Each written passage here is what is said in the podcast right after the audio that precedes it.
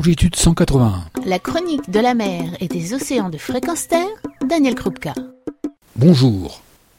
Quand vous prenez votre voiture le matin, quand vous êtes au milieu du trafic, ne vous est-il pas arrivé de vous demander ce que devenaient les gaz émis par votre voiture essence ou diesel?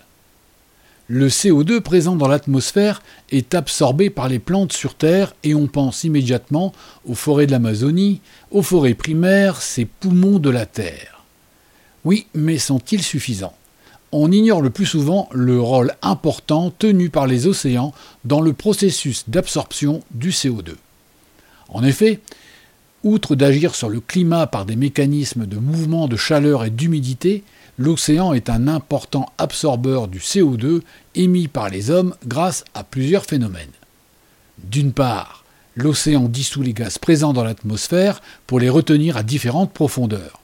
D'autre part, le phytoplancton, comme les plantes, se nourrit du gaz carbonique pour produire de l'oxygène, phytoplancton à son tour consommé par d'autres espèces qui meurent en ayant concentré du carbone dans leur squelette ou leur coquille, un carbone qui se retrouve alors piégé au fond des océans, s'accumulant dans les sédiments marins.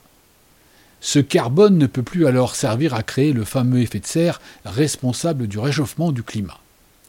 L'océan se comporte comme un puits de carbone, ce qui nous arrange beaucoup. Et ce n'est pas moins de 34 milliards de tonnes de CO2 qui ont été capturées par les océans sur une période de 13 années, entre 1994 et 2017, pas moins de 30% des émissions de CO2 issues des activités humaines pour cette même période. L'océan est une pompe d'absorption du carbone. Ces 30% absorbés sont stables sur les 200 dernières années. Mais l'accumulation et les émissions ont explosé en quantité. L'océan continue donc son rôle d'auxiliaire de réduction de l'effet de serre. Mais ce n'est pas sans conséquence pour l'océan lui-même qui, par la quantité de CO2 s'accumulant, devient plus acide. Oui, cet effet d'absorption a des limites. Et on peut se demander comment et jusqu'à quand il peut encore absorber ce carbone et avec quel effet sur les océans. En effet, selon une étude menée par le professeur Gruber de Zurich, les quantités absorbées ont augmenté ces dernières années sans pour autant rassurer sur une capacité future à continuer dans ce sens. Le phénomène d'absorption, d'une part, dépend des températures à la surface de l'océan. Plus elles sont hautes, et moins les quantités absorbées sont élevées. Mais comme globalement la température de l'eau augmente, la mauvaise nouvelle est que cette capacité d'absorption pourrait diminuer. Le phénomène d'absorption dépend d'ailleurs de paramètres complexes et de phénomènes de rétroaction qui créent des zones géographiques de différentes capacités d'absorption. L'Atlantique Nord absorbe moins de CO2, par exemple, que l'Atlantique Sud qui en absorbe plus. En attendant de comprendre ces phénomènes complexes, l'océan, lui, s'acidifie et ce jusqu'à de très grandes profondeurs, à plus de 3000 mètres. Et c'est un problème pour de nombreux organismes marins. Les coquillages, moules, huîtres ou les coraux, qui disposent de coquilles ou de squelettes composés de carbonate de calcium, tendent à se dissoudre dans un milieu acide. Pour s'en convaincre, il suffit de prendre un morceau de craie ou de coquillage, de le mettre dans un verre et de le remplir avec un petit peu d'eau. Tout va bien, pas d'acidité. L'eau est neutre.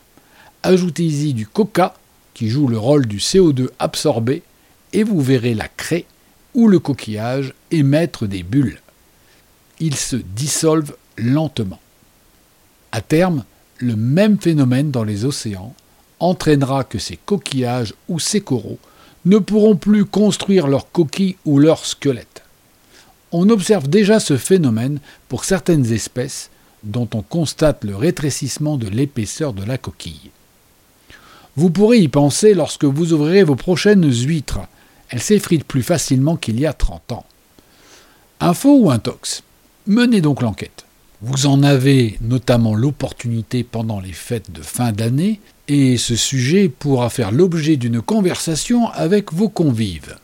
Par ailleurs, quand le matin vous montrez dans votre véhicule, et puis quand vous gagnerez votre place dans le trafic, pensez à l'impact, à l'effet papillon sur les créatures marines, au changement induit sur la biodiversité, la chaîne alimentaire, et finalement, la conséquence sur nous autres humains. La boucle est bouclée, prouvant une fois de plus que tout se tient. Que ce qui nous paraît indépendant et loin, à des milliers de kilomètres, interagit lentement mais sûrement. Et les actions à entreprendre sont assez triviales. Réduire notre empreinte carbone. Car dans ce cadre, la leçon est simple. Climat et océan, même combat. Sauver le climat, c'est aussi préserver l'océan. Et ce qui est bon pour le climat est doublement bon pour moi, pour vous. Les marches pour le climat, manifestations très terrestres, sont aussi des marches pour l'océan. Mais ce sont avant tout des marches pour l'humanité. Alors, à l'heure de l'urgence climatique, qui est aussi une urgence océanique, il devient indispensable d'agir sur tous les fronts pour limiter les conséquences en chaîne désastreuses de nos activités humaines. La bonne nouvelle, c'est que les solutions existent. Il tient à chacun d'entre nous, à ceux qui nous représentent et que nous choisissons, de faire les bons choix, les choix audacieux pour la préservation de notre bien commun qu'est l'environnement et en dépit des intérêts individuels des moins démunis. Face à nos enfants, aucun billet d'excuse ne sera valable. Il n'est pas trop tard, mais c'est urgent. Retrouvez et podcastez cette chronique sur notre site fréquenceterre.com.